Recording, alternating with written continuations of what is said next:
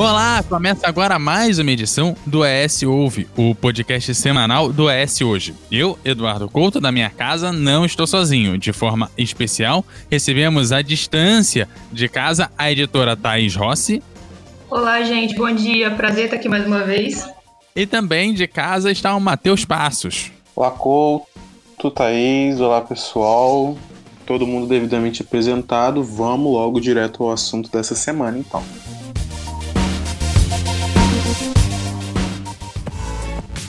É hoje a notícia do jeito que você quiser.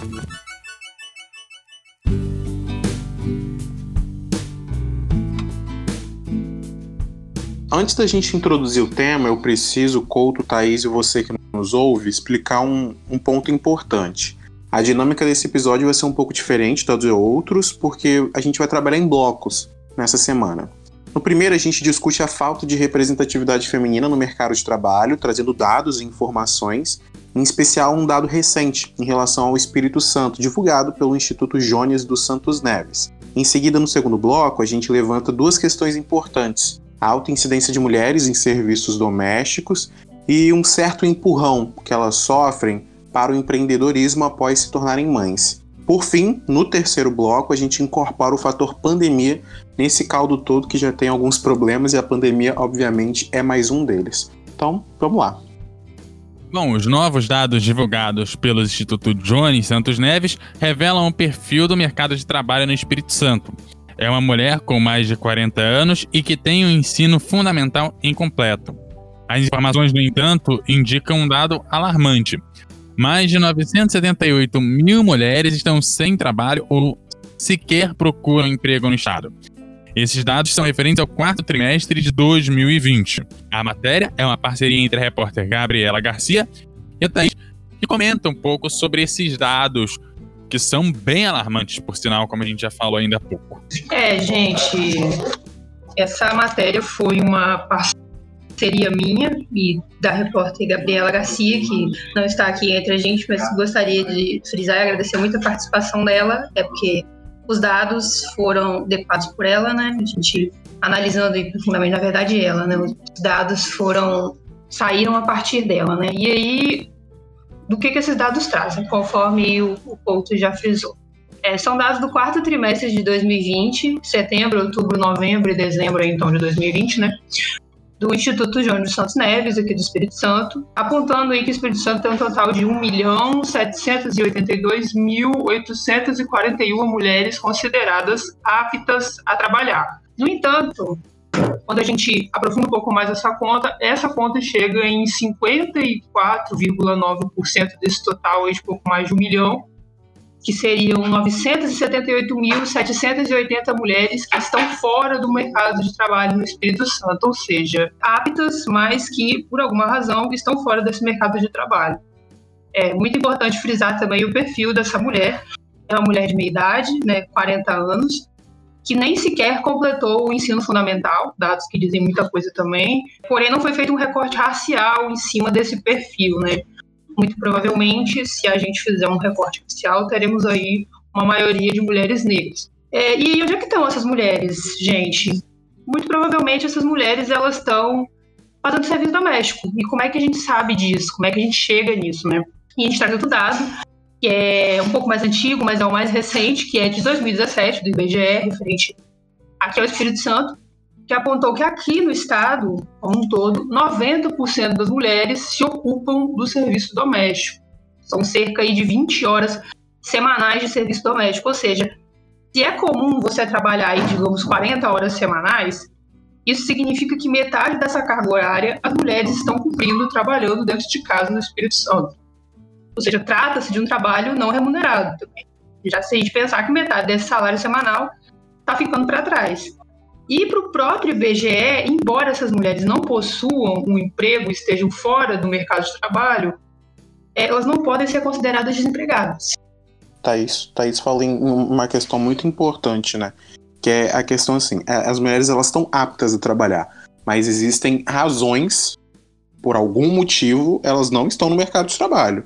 Analisando os dados e até mesmo escrevendo outras matérias, a gente consegue de alguma forma elencar é, algumas razões. Por exemplo, você disse que sequer, né, o perfil da mulher no mercado de trabalho no Espírito Santo, por exemplo, ela sequer completou o ensino fundamental. Essa, por esse, por exemplo, pode ser um fator bastante importante, mas a gente conseguiria, por exemplo, elencar, porque não me vem à mente agora, assim, me vem à mente um fator muito importante, por exemplo, às vezes só por ela ser mulher já é um fator que pode atrapalhar. Também tem a questão de mulher trabalhando sendo mãe, às vezes é um fator que prejudica ainda mais, porque muitos patrões não querem ter a problemática da mulher ter que sair muitas vezes no meio do horário de trabalho para cuidar de um filho que está doente. Esse é, um, esse é um fator uma razão que a gente consegue também elencar. E por isso que muitas vezes preferem pessoas solteiras que moram sozinho e etc, e etc tal. Mas existem outras razões que a gente conseguiria, por exemplo, elencar aqui para dizer, né? Por que, que essas mulheres não estão trabalhando mesmo estando aptas? Além disso aí que você colocou, que é um fator muito importante, que é o fator da mulher mãe, quando ela se torna mãe, o mercado de trabalho automaticamente é, exclui ela. Eu acredito, é, enquanto uma mulher feminista e com uma vivência de, de pesquisar e discutir bastante o assunto, existam outras lógicas machistas e patriarcais, como, por exemplo, a lógica de é, o homem é quem deve é quem deve, perdão, sustentar a casa. Então, muitas vezes essa mulher ela acaba ficando dependente desse homem dentro de casa. Ela acaba não indo para o mercado é, de trabalho, mesmo estando apta, mesmo às, vezes é, sendo mãe, né, e pensando numa realidade paralela de que essa mulher tem uma rede de apoio e ela pode trabalhar. Muitas vezes ela não vai, ela fica em casa dependendo desse, desse apoio financeiro do homem, né? Esse pode ser um outro motivo, né? Existe um ciclo de dependência feminina financeira, né? Que aí a gente poderia elencar um milhão de coisas, mas eu colocaria como os principais nesse momento que eu falaria que o fator ser mãe e o fator é o homem é quem deve sustentar a casa.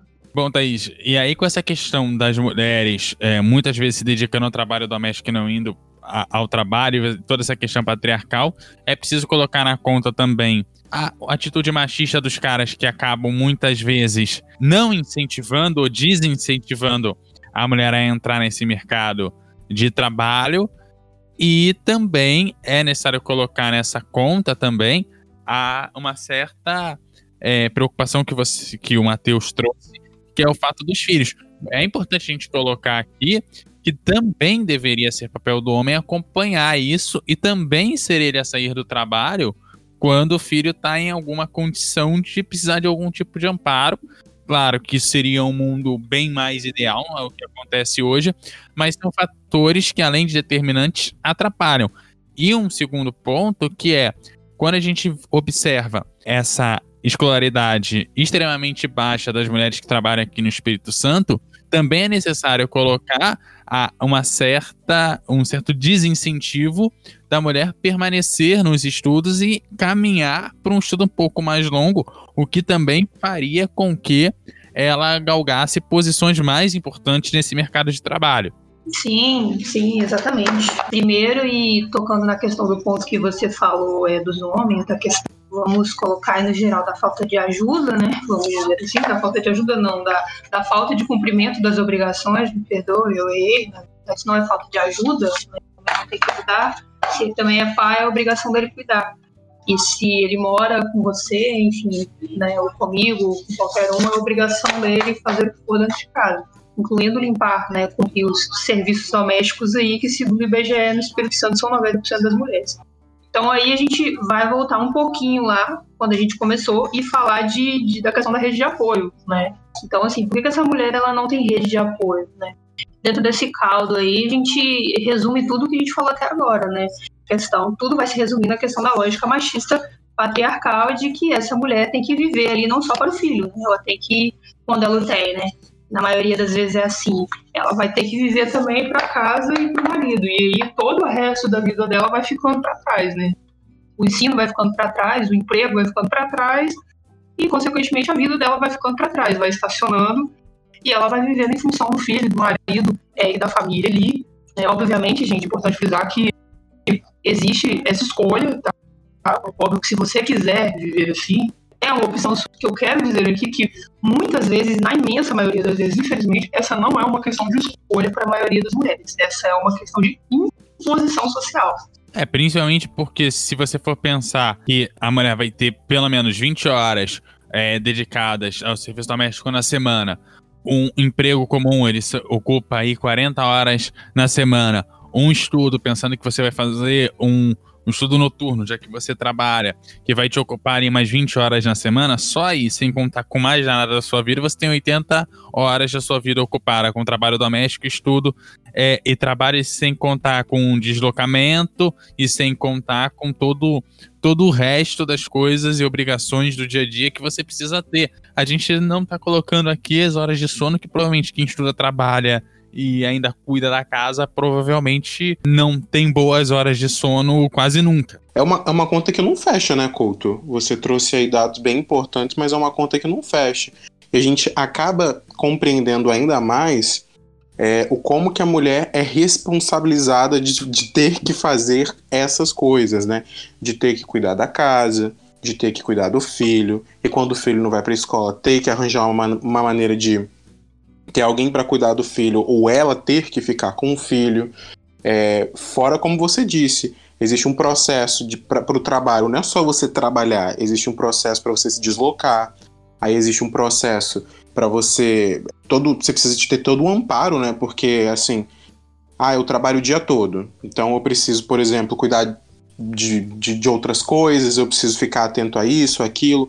Fora que no começo do outro mês eu já tenho que pensar nas contas que eu tenho que pagar, aí fora os problemas que uma mulher em geral já tem, porque no percurso do trabalho ela pode sofrer um assédio, ela pode ser vítima de feminicídio, de violência doméstica pelo ex que nunca aceita um término. Então são, são diversos fatores bem problemáticos que se a gente for elencar, a participação das mulheres no mercado de trabalho, ou a falta delas no caso, é mais uma peça, né, dessa desestruturação, dessa desigualdade de gênero que a gente enxerga cada vez mais. E que as pessoas acham que ah, não existe isso, ah, as mulheres elas estão conseguindo, né, o direito de igualdade, etc, no mercado de trabalho, em questão de receber mais e tal, tal, tal, mas a gente enxerga ainda fatores muito prejudiciais e muito né, as pessoas falando isso, elas acabam deixando de enxergar tudo o que tem em volta, né? Tem um dado que eu acabei de que eu acabei pegando aqui de uma reportagem do, do Infomoney, é um dado do Instituto de Pesquisa Econômica Aplicada, o IPAI, o IPEA, perdão. É, ele diz que a participação das mulheres no mercado de trabalho é a menor em 30 anos. É a menor em 30 anos, isso desde 1990.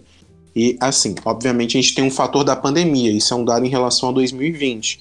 Então, assim, as mulheres elas trabalham de acordo com a pesquisa em setores mais afetados e se responsabilizam mais, como eu disse, pelos filhos e pela casa. De que maneira a gente consegue né, reincluir as mulheres no mercado de trabalho? O que, que pode ser feito? A Thaís falou, né? Ex existem fatores, ela trouxe os fatores, então, assim, são, são problemáticas muito complexas, né? Que, que, que, vão muito além, muito além de, de, por exemplo, aquilo que as pessoas falam, de ah, não, as mulheres estão conseguindo, as mulheres isso, as mulheres aquilo. Mas para elas chegarem lá, existe toda uma, podemos dizer assim, uma escada, um caminho longo, cheio de pedra, cheio de empecilho, dos, do caramba a quatro, que se a gente não enxergar se a gente não colocar isso na conta, não, não, não dá para fazer é, isso. As pessoas querem enxergar muito um peso, duas medidas, né? E, e não acontece dessa forma. Ah, se a gente volta para a mulher que trabalha e estuda, só completando o que o Matheus, é, essa ideia do Matheus, se a gente volta para a mulher que trabalha e, e, estuda, a creche ela funciona no horário comercial. Se ela precisar estudar à noite, onde que, que o filho fica é, sob o cuidado de alguém que efetivamente vai cuidar dele, que ele não fique é, sozinho em casa, com, com todos os riscos que tem, ou é, na, no, em algum lugar que ele não tenha é, a segurança para estar tá ali, sabe? Então, são coisas que precisam ser observadas, porque isso também faz parte da rede de apoio que as mulheres precisam. Eu acho que a Thais pode falar bem melhor do que eu ou o Matheus sobre isso. É, e aí, Couto, uma coisa muito importante, um ponto muito importante que você tocou foi a respeito do, da questão da noite, né?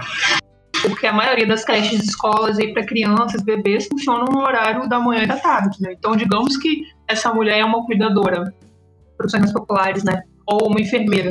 Quem vai ficar com essa criança se essa mulher precisar é, trabalhar à noite? Então, assim, é, é, é, um assunto muito, muito complexo. E, e eu acho importantíssimo Exatamente, muitas vezes, se essa mulher ela está inserida no mercado de trabalho, ela ganha pouco, ganha menos do que o homem. Muitas vezes, é, eu, não, eu não, metade, né, eu não vou saber dizer agora o que é que está esse dado, né? Mas a última vez que eu vi era que, se eu não me engano, era metade do salário do homem que a mulher ganhava, muitas vezes, é, na maioria das vezes, na verdade, exercendo o mesmo cargo que ele. Né? Então, digamos que os dois são cuidadores, né? Uma profissão muito mais difícil para homem, né? Você só vê mulher. Mas vamos colocar nessa realidade aí. Então, assim, você fazendo a mesma função que ele, ou sendo enfermeira ou enfermeiro, como eu falei, se ele ganha mil reais, ela vai ganhar 500. Como que a gente resolve esse, esse big bolo, né? Essa conta? Eu acredito que começa pela igualdade salarial no mercado de trabalho, trazendo para essa realidade quando a mulher ela trabalha. E quando essa mulher não trabalha, né, a gente pensar em creches para essa, essa, essa rede de apoio para essa mãe, na imensa maioria das vezes solteira, mãe solteira, né? Mas eu acho que a gente tem que pensar numa realidade também discutir isso com as pessoas, né? E na verdade, se essa mãe ela não tem ali o apoio do pai, ela pode ter o apoio é, da restante da família. Muitas vezes também não é assim. Muitas vezes a pessoa não se dispõe a ficar porque acha que a responsabilidade é só da mãe. Então, assim, discutir esse tipo de questão em sociedade é muito importante para as pessoas começarem a mudar esse tipo é, de mentalidade. Eu acho que, que a gente começa, na verdade, a gente tem que começar por aí, né? Para depois a gente começar. Infelizmente, tem que começar por aí, tá? É, parece menor, mas não é. Né? Mas vamos colocar que isso daí começa de baixo, porque a gente tem que começar discutindo isso com as pessoas, para depois a gente pensar num campo aí de fora, né? Pensar em, em mais creches, em, em mais espaços acolhedores é, para crianças, né? Pensando fora das creches, o próprio mercado de trabalho aí, ele não é acolhedor com uma mulher que decide ser mãe. Digamos assim que no momento ou outro essa mulher precisa levar esse filho. Ela não vai ser acolhida ali dentro, infelizmente. Ela vai receber olhares matadores, né? Então assim, como assim? Essa mulher não cuida do filho dela, ela trouxe o filho dela para cá, né? E aí depois a gente discutir a questão mais complexa, que é a questão da igualdade salarial, quando essa mulher está aí de fato é, inserida no mercado de trabalho, né? É, pois é, é, nos cargos de chefia, em média, as mulheres recebem 28,7% a menos, é o que aponta um estudo do Observatório da Diversidade e Igualdade de Oportunidades no Trabalho, feita pelo Ministério Público do Trabalho. Né? Obviamente, no serviço público, por todas as questões é, salariais e a questão até do próprio concurso público, que não difere essa questão de gênero, né, né para quem passa, acaba reduzindo essa diferença, mas mesmo assim ela existe e é de quase 20% essa diferença, que já é um valor considerável, pensando que o serviço público preza mais do que outros espaços por essa igualdade. E aí, outra questão para a gente colocar também é que para você entrar no serviço público, você precisa passar por um concurso público e aí voltando, recaímos de novo na questão do tempo que essa mulher tem para dedicar. Exatamente. Né? E aí a gente vai voltar também lá atrás na questão das 20 horas de serviço doméstico semanal que essa mulher cumpre aqui no Espírito Santo. Então, assim, não tem como. Ela acaba não conseguindo. Então ela fica nessa coisa, tipo assim, rodar em círculos, né? A vida inteira e estacionar ali e, não conseguir andar, né? Então, assim, como que a gente resolve isso, né? A sociedade tem que se envolver nisso, né? O, o, o governo, é, o Estado tem que discutir a questão da desigualdade salarial, tem que discutir tudo isso que a gente está falando aqui, mas a gente também tem que lembrar que a sociedade como um todo tem que se envolver nesse assunto. A sociedade como um todo tem que se engajar, a sociedade como um todo tem que começar a ouvir mulheres. Tá? E isso é. Eu sempre gosto de frisar isso. Né? Eu estou aqui numa posição de muito privilégio, porque eu, enquanto mulher, eu falo todos os dias no de jornalista que eu estou numa posição de muito privilégio porque eu posso falar, eu estou aqui me comunicando. E mulheres, é, a gente sabe que, na maioria das vezes, a vida toda, mulheres não podem falar, elas não podem se comunicar porque as pessoas não querem ouvir o que as mulheres têm a dizer, entendeu?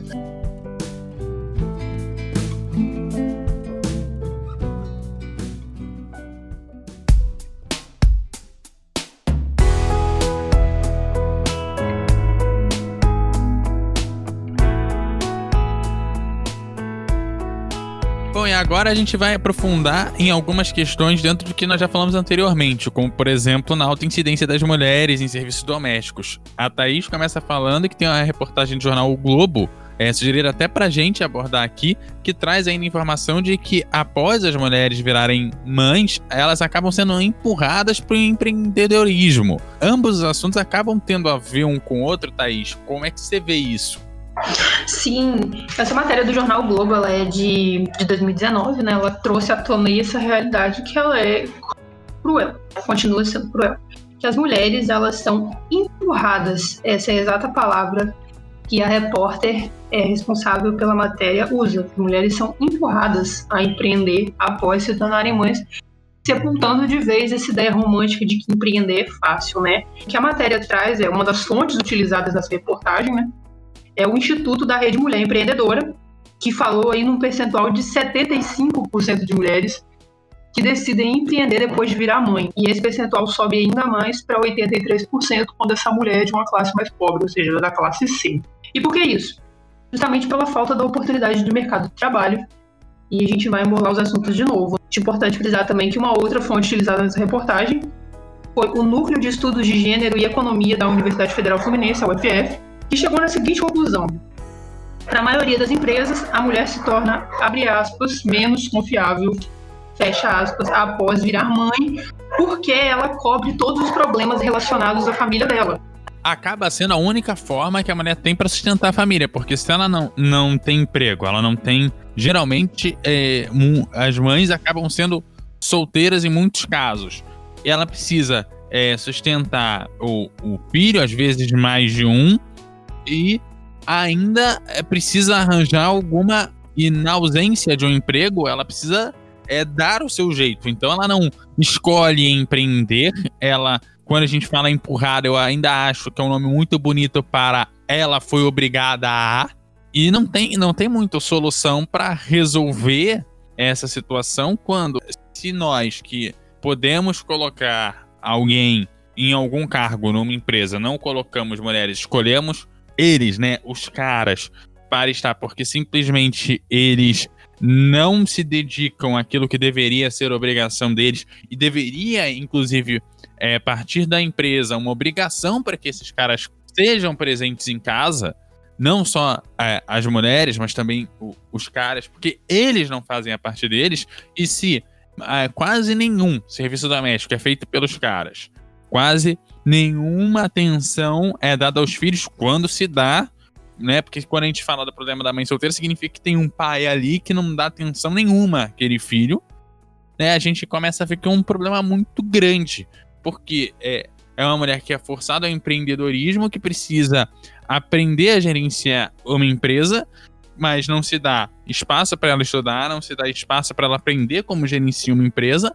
E aí a gente começa a ver dados de é, empresas que não vão para frente, isso, aquilo, aquilo, outro, mas não olha quais são os fatores que levaram aquele empreendedorismo não virar um grande negócio, porque não se foi dado toda a base que você tem. Quando a gente fala de, empreende de empreendedorismo, a gente fala, não, tem que fazer curso, tem que estudar o mercado, tem que ver quais são, qual é a concorrência e milhões de coisas que a gente escuta falar sobre a parte de empreendedorismo. Só que se você tem que pôr um prato de comida no fim do dia, né, na mesa no fim do dia, você não tem tempo para fazer isso. Você simplesmente abre para tentar garantir aquele prato de comida. Depois você vê o que, que você faz. Exatamente, é, Couto. É, eu acho, existe, eu ouvi uma frase há um tempo atrás é, e eu gosto, eu levo essa frase para a vida. Assim, eu ouvi há pouco tempo que as mulheres negras são as maiores empreendedoras que a gente conhece. Então, assim, eu achei que é uma frase muito forte, cabe muito pro que a gente está falando aqui.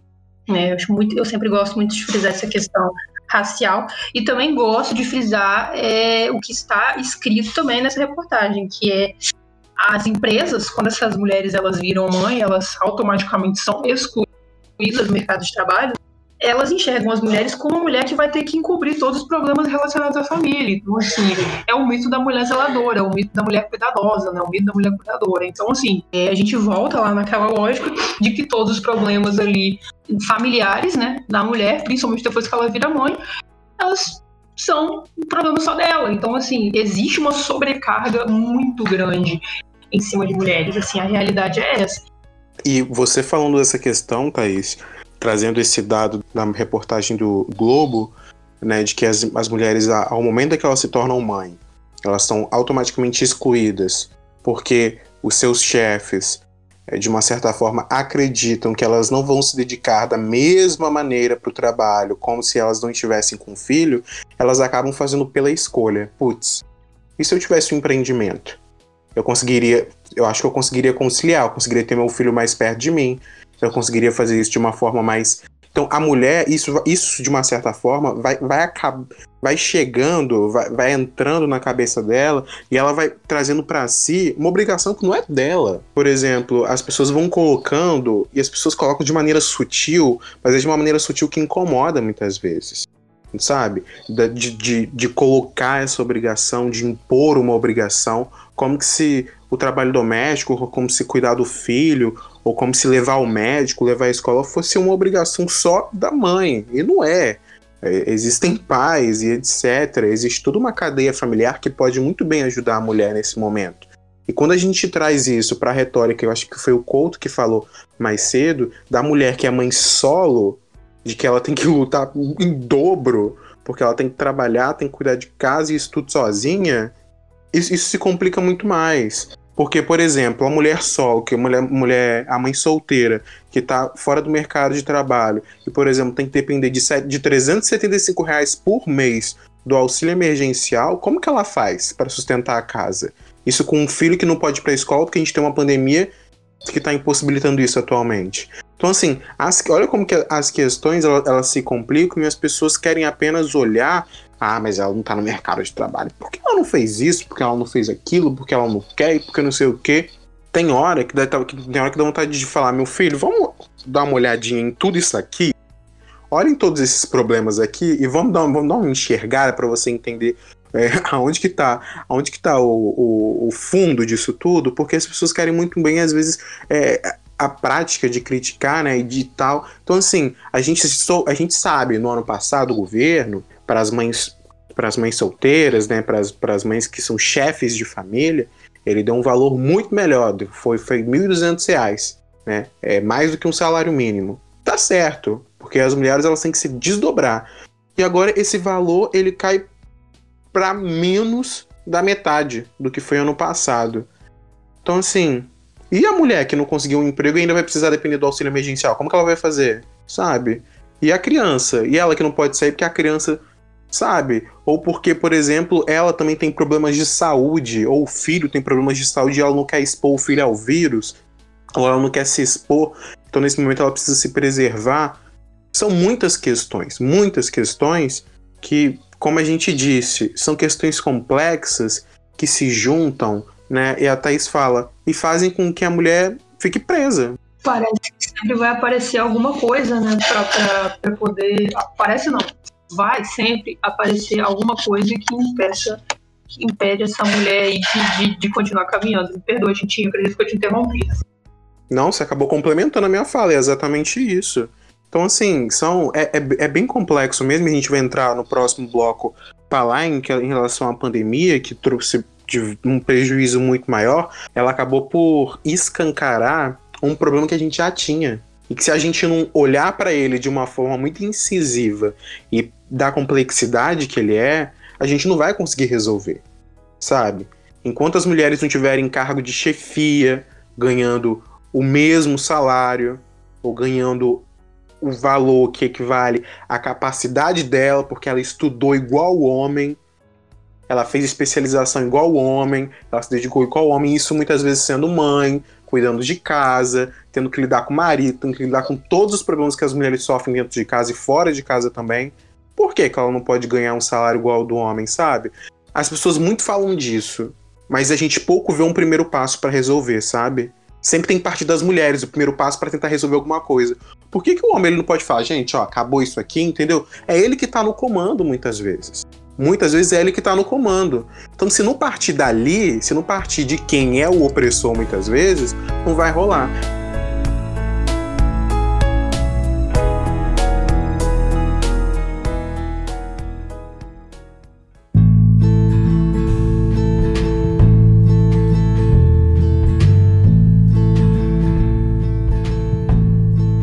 E nesse último bloco, a gente traz um fator que pesou muito nessa falta de presença de mulheres no mercado de trabalho no último ano e continua agora em 2021, que é a pandemia.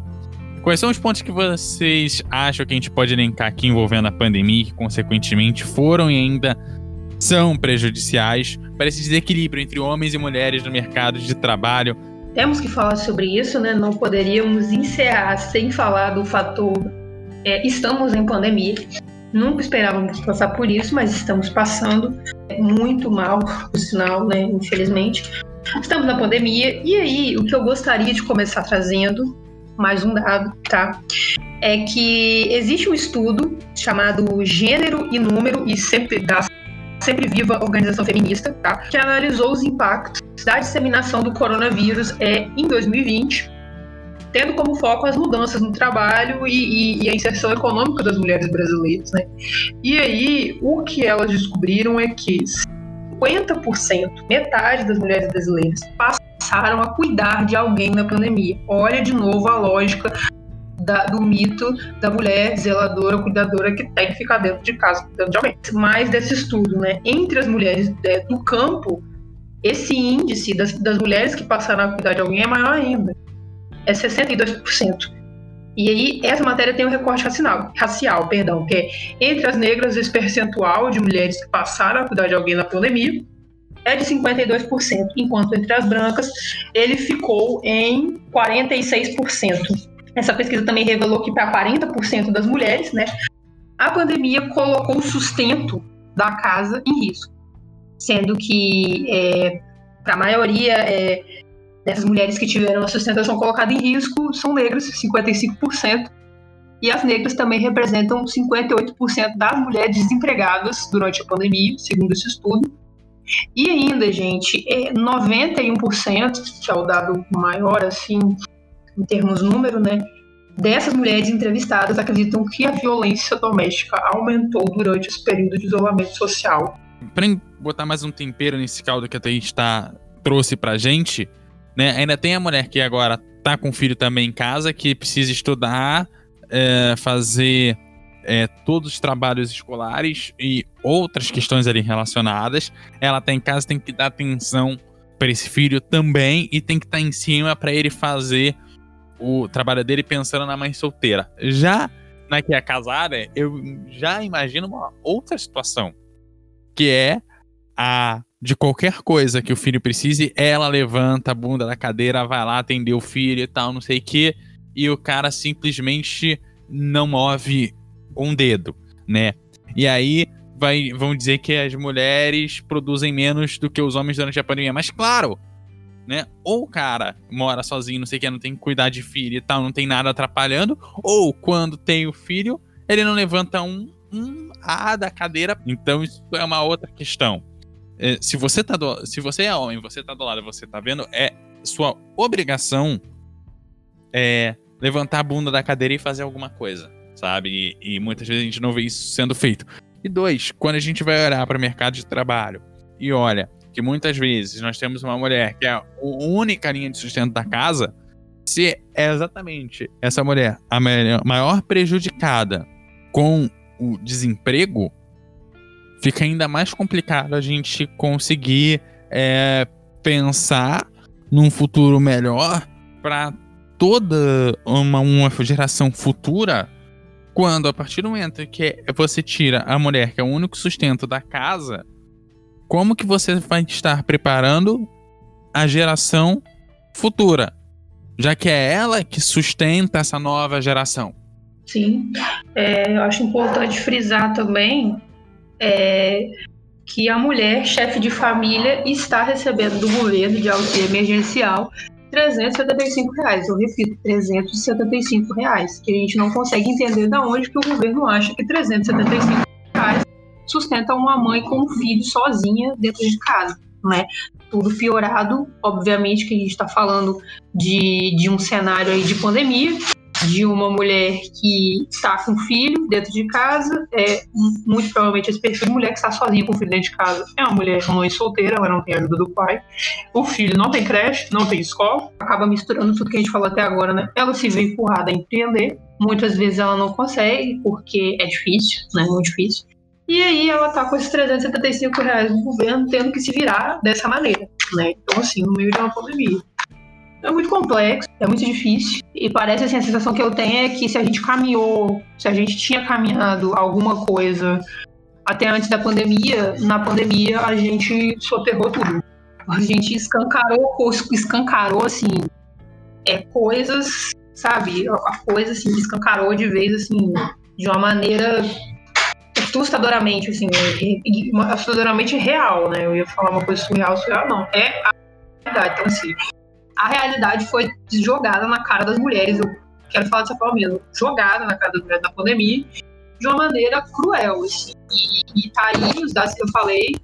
É, a gente não tá falando nada que não base em achismo de nada, não. Tudo que tá sendo dito aqui é estatístico, gente. E trazendo mais dado ainda, Thaís, um ingrediente, como o Couto disse, um tempero, mas nesse caso é um tempero acabando sendo muito, muito mais amargo, a pandemia, ela deixou mais da metade das mulheres fora do mercado de trabalho.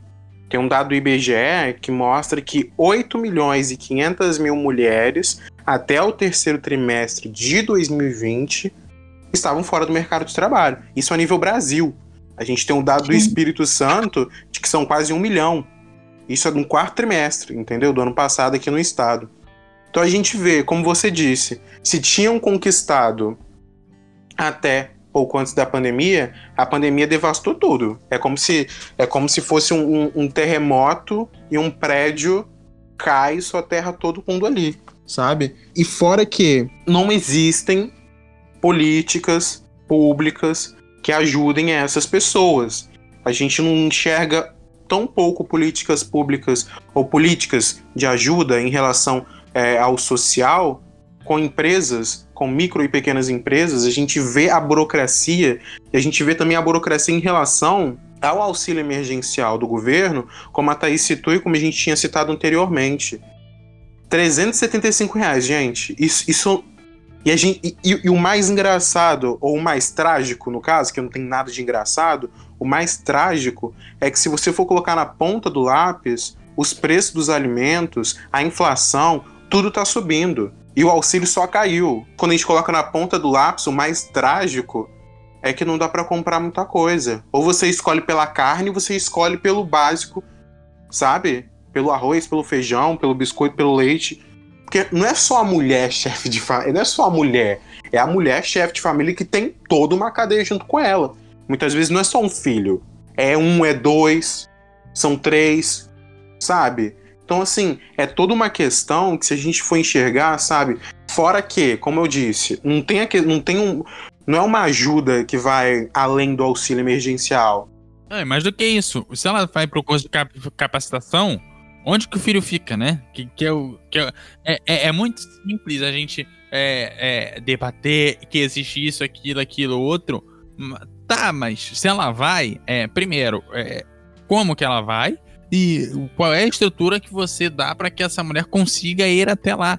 É, é aquilo, nada, nada funciona para que é, a mulher tenha a estrutura para que toda a casa funcione, é, ou que as pessoas pelas quais ela, está, ela é responsável tenham alguém responsável por, por elas, enquanto ela não, não pode estar dentro de casa.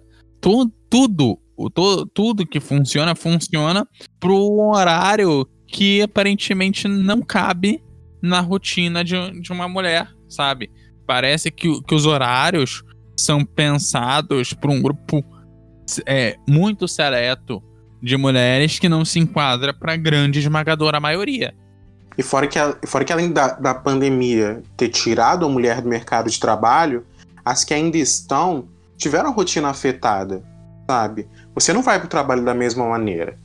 Você vai para o trabalho, você tem todo um processo antes de não, eu preciso me proteger porque eu tenho pessoas dentro de casa que muitas vezes estão se preservando, por exemplo. Então eu preciso, eu preciso arranjar uma, uma maneira de me transportar, mesmo que às vezes vai ter que ser pelo ônibus, vai ter que ser pelo ônibus, mas toda aquela questão, né, de ah, eu preciso me paramentar para evitar me contaminar. Chega em casa, tem toda aquela questão.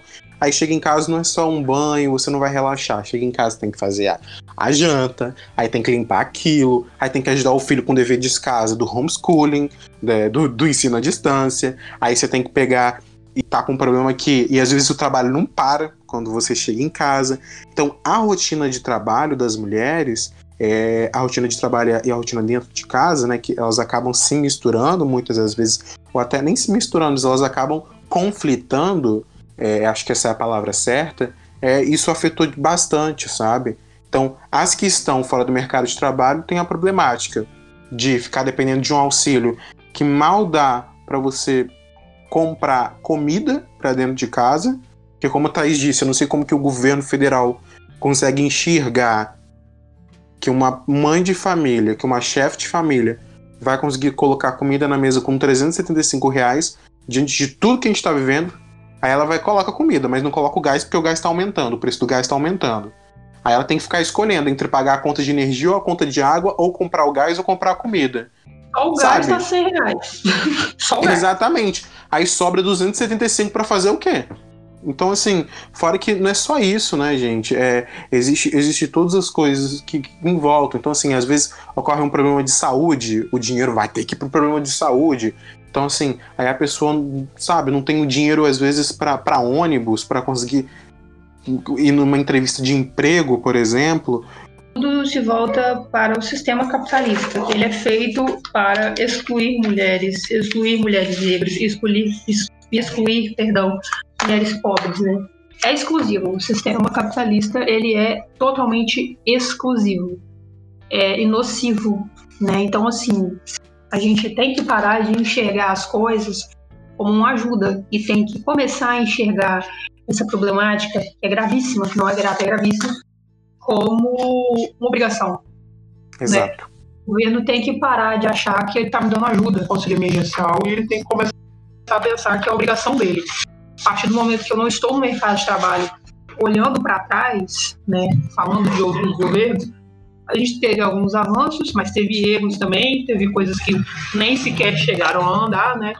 Mas nesse governo a gente né, não pode esperar nada dele, infelizmente. A gente está empacado, é. né?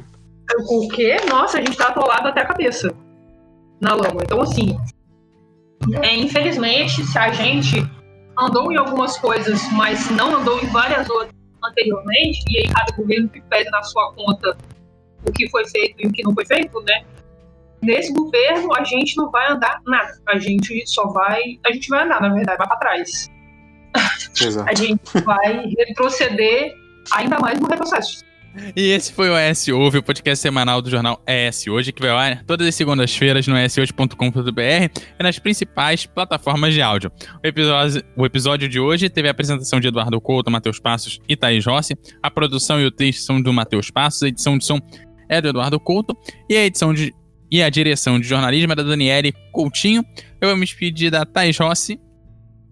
Ei, gente, agradeço novamente a oportunidade de estar aqui conversando com vocês, tá? É, e até a próxima. Do Matheus Passos. Tchau, pessoal. Tchau, Couto, Thaís. Thaís, fique atenta, porque quando, sempre que for possível, eu vou te trazer de volta, hein? Bom, estamos aí. e para você que nos ouve, eu deixo para você aquele abraço e até a próxima.